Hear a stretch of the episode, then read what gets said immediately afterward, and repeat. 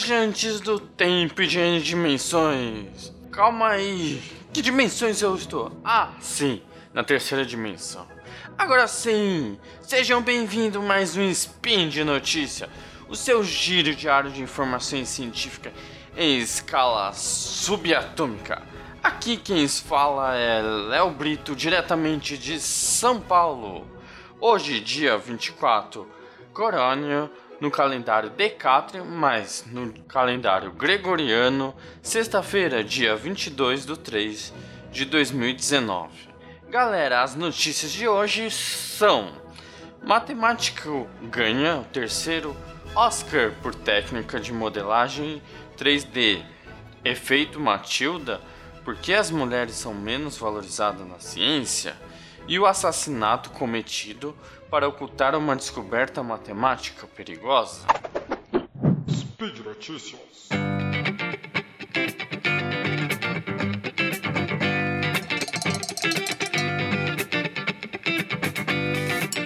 Quem não gosta de ir ao cinema e assistir um bom filme?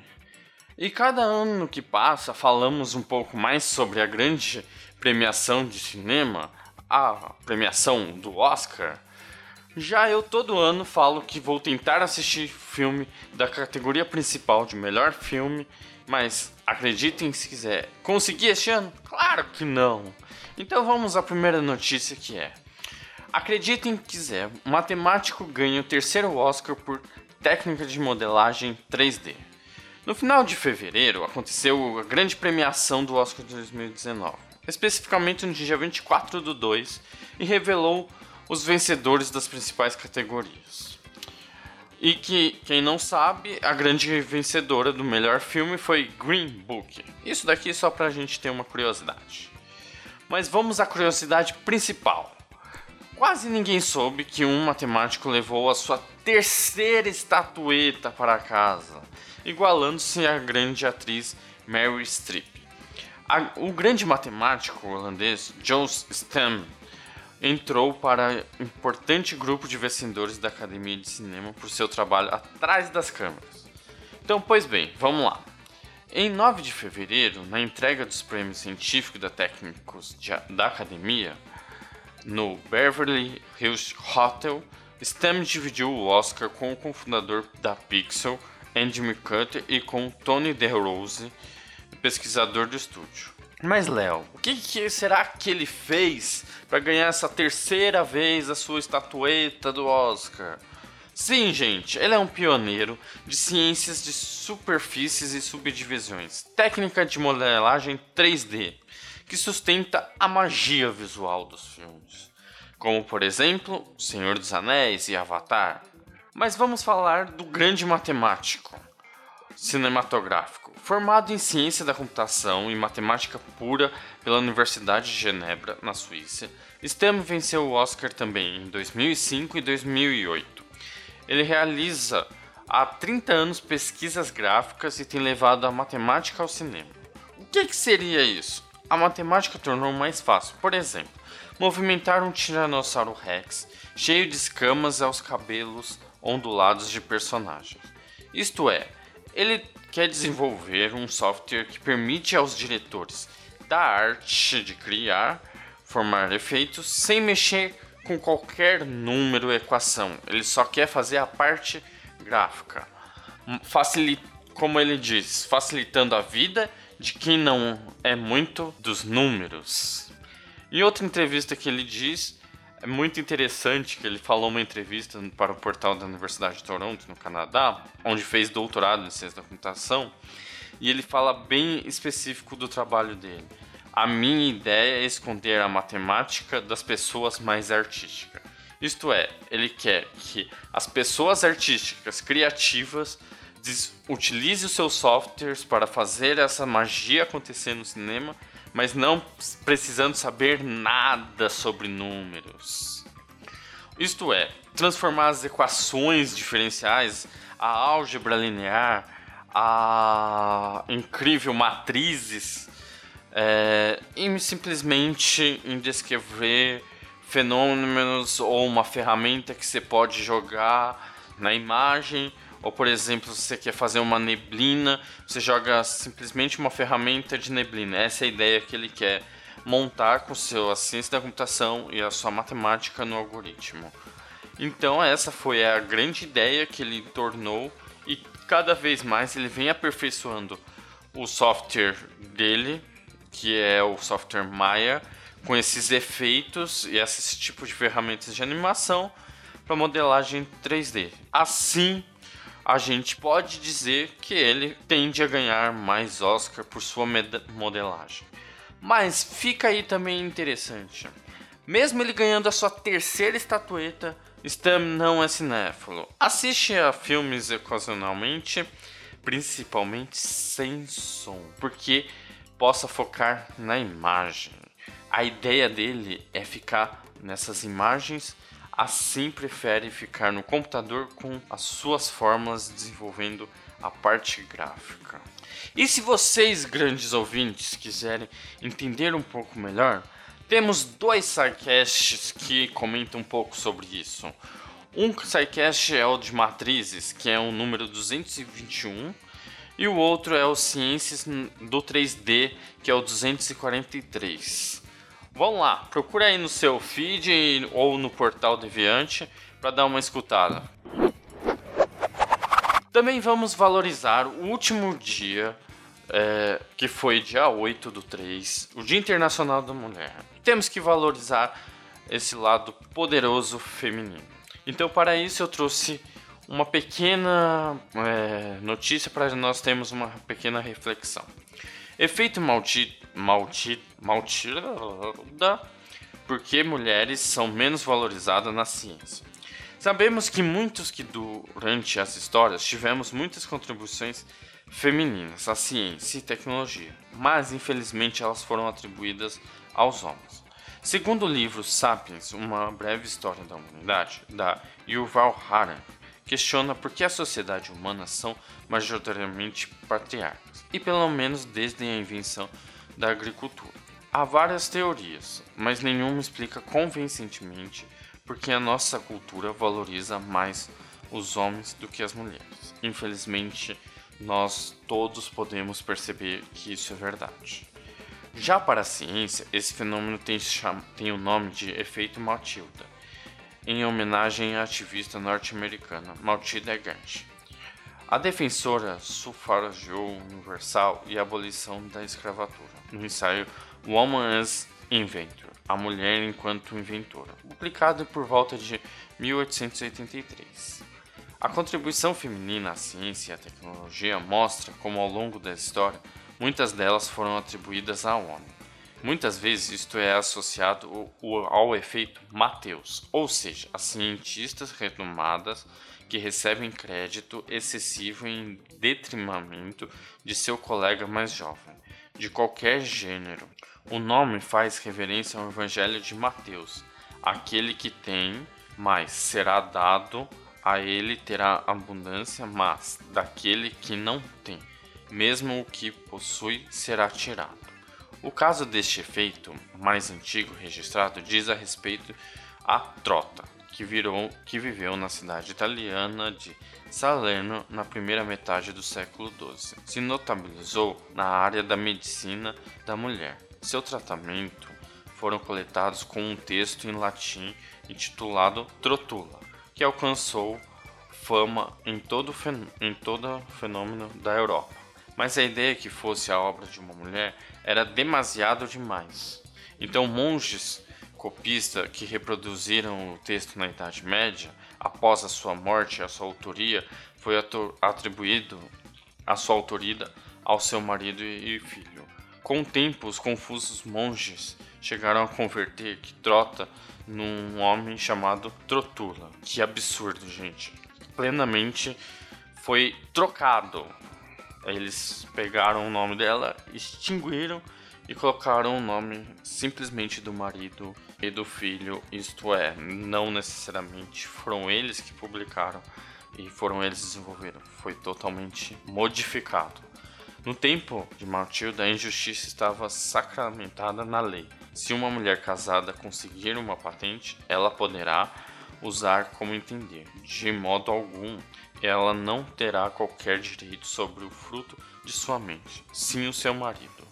Ainda bem que aconteceu várias mudanças dessa história para cá e principalmente na maior do país, parte dos países. É, Marcelo Viana, diretor do Instituto de Matemática Pura Aplicada, o IMPA aqui do Brasil, ele percebeu que existe um pressuposto cultural muito resistente. Como ele mesmo diz, tomei consciência disso de modo contundente durante uma reunião de preparação do projeto Meninas Olímpicas do IMPA, iniciativa apoiada pelo CNPq, que visa agir a educação básica para incentivar a permanência das meninas na área da ciência exata e tecnologia. É, ainda existe, infelizmente, uma resistência que é cultural, mas nós, a ideia nossa é sempre quebrar. Então, já na área de matemática, estamos propondo várias ações, como incluindo o primeiro encontro brasileiro de mulheres em matemática, que vai ser em julho. Não tem data definida, mas fiquem de olho que provavelmente eu vá comentar por aqui. Lançamento iminente da Olimpíada Brasileira Feminina de Matemática, provavelmente vai sair pós-julho, pós o encontro, para ser desenvolvido. E atualmente o edital da CNPq sinaliza que o tema entrou para valer nas pautas nacionais. Assim, tomara que seja cada vez mais crescido, é, que a gente empodere mais o lado feminista e que possamos desenvolver é, várias ciências e dando ao nomes quem tem que ser dado. E agora vamos para a terceira e última notícia, que é mais uma curiosidade que nós já comentamos em um dos sidecasts, é, que é o assassinato cometido para ocultar uma descoberta matemática perigosa. O que consiste nisso? A quem a descreve como uma das fundamentais de toda a ciência, mas o seu tempo contexto era uma ameaça de magnitude inconsumerável. No, essa notícia vem do, do site BBC Brasil do, no dia 3 de 3 de 2019. Em uma certa manhã, em meados do século 6 a.C., um homem foi jogado em mar aberto no litoral da Grécia. Sim, o seu nome era Hipásio de Metapon, matemático, teórico da música e filósofo pré-socrático ele foi abandonado à sua própria sorte, e ele não poderia ser outra senão a sua morte. Isto é, gente, como frequentemente acontece, conhecemos sobre o mundo antigo, que acreditam isto pode ter acontecido ou não. É uma história, uma versão. O que conquiste nessa história dessa versão? É que na Grécia existia dois matemáticos, o matemático Pitágoras isso mesmo, aquele Pitágoras que vocês já conhecem, que é referente ao Teorema de Pitágoras. E nós temos um matemático também chamado Hipásio. Naquela época existia a escola pitagórica desenvolvida pelo Pitágoras na Grécia, onde sempre é, os gregos viviam essa razão de matemática. Pitágoras ele era um, um grande estudioso nessas teorias e ele, um certo dia, ao passar por um ferreiro, ele desenvolveu que as notas produzidas pelos golpes da bigorna notou que soava perfeitamente harmonia. E desde então ele busca explicação racional para as melodias, para a matemática, e isso desenvolveu a proporção de números inteiros. Fazendo suas teorias desde triângulos, ele sempre usava tudo, tudo significava números. Isto é, sua doutrina de que todas as coisas são números. Até que certo dia o Hipásio foi fazer uma tentativa de desenvolver é, uma, um cálculo, que é descobrir a diagonal de um quadrado um por um. E essa diagonal de um quadrado um por um, se nós agora matemáticos fazermos, a gente usar o teorema de Pitágoras, a gente descobre que vai dar a raiz de 2, porque 1 um ao quadrado é 1 um mais 1 ao quadrado é 1, onde sendo que a diagonal é a hipotenusa. Então, 1 mais 1, 2, como a hipotenusa está ao quadrado, é, fazemos ao, ao, ao, contrário do ao quadrado, raiz quadrada, raiz quadrada de 2.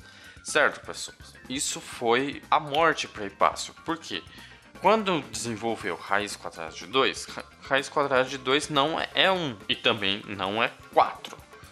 Na verdade, raiz quadrada de 2 é algo em torno de 2, alguma coisa. Aí começou a surgir os números, que é esses números de 2, alguma coisa, tananana, tanana, sem razão. Desde então, o que, que aconteceu? Hipásio foi contestar Pitágoras sobre isso. E ele quis lançar e lançou sobre esse comprimento diagonal, que era a raiz de 2. E essa raiz de 2, que atualmente foi desenvolvido, trata-se de um número irracional. Como exemplo, o número π, o número Euler e o número de ouro, que é o φ. Então, foi desenvolvido esse número irracional baseado a essa história. Por isso que a gente disse que essa história não foi muito boa, não acabou, porque Pitágoras, com seu empoderamento, ameaçou o Hipásio. Só que Hipásio foi e, de, e demonstrou para muita gente. Então o que aconteceu? Isso mesmo. Hipásio investiu muito em divulgar a natureza desse número e os conhecimentos de números irracionais, que são os números perigosos. E o que, que para fazer ele ficar quieto? Sim, foi isso mesmo. Ele morreu. Aí que é o comento da história de morrer. E como é que, apesar disso, os números irracionais acabaram vindo à tona e é o que a gente utiliza? Verdade ou não, nós temos os números racionais para serem utilizados por mim ou por vocês. Se vocês quiserem saber mais especificamente sobre os números racionais, nós temos no SciCast número 235 As Aventuras de Pi e os Irracionais em seu feed no agregador de podcast e no próprio portal Deviante. Você pode procurar lá que vocês vão encontrar, vale a pena muito bem ouvir. E eu também tenho que agradecer por essa última notícia que foi é, postada para mim no Twitter é, por uma amiga, que é a Monique Albuquerque, e fico muito agradecido por essa notícia e repassar para vocês. E por fim, lembrando que todos os links comentados estão no post e lembrando também que este podcast só é possível graças ao seu apoio no patronato do SciCast, como no Padrim e como no Patron. E agora também temos no PicPay. Boa viagem às N dimensões e até amanhã. Muito obrigado!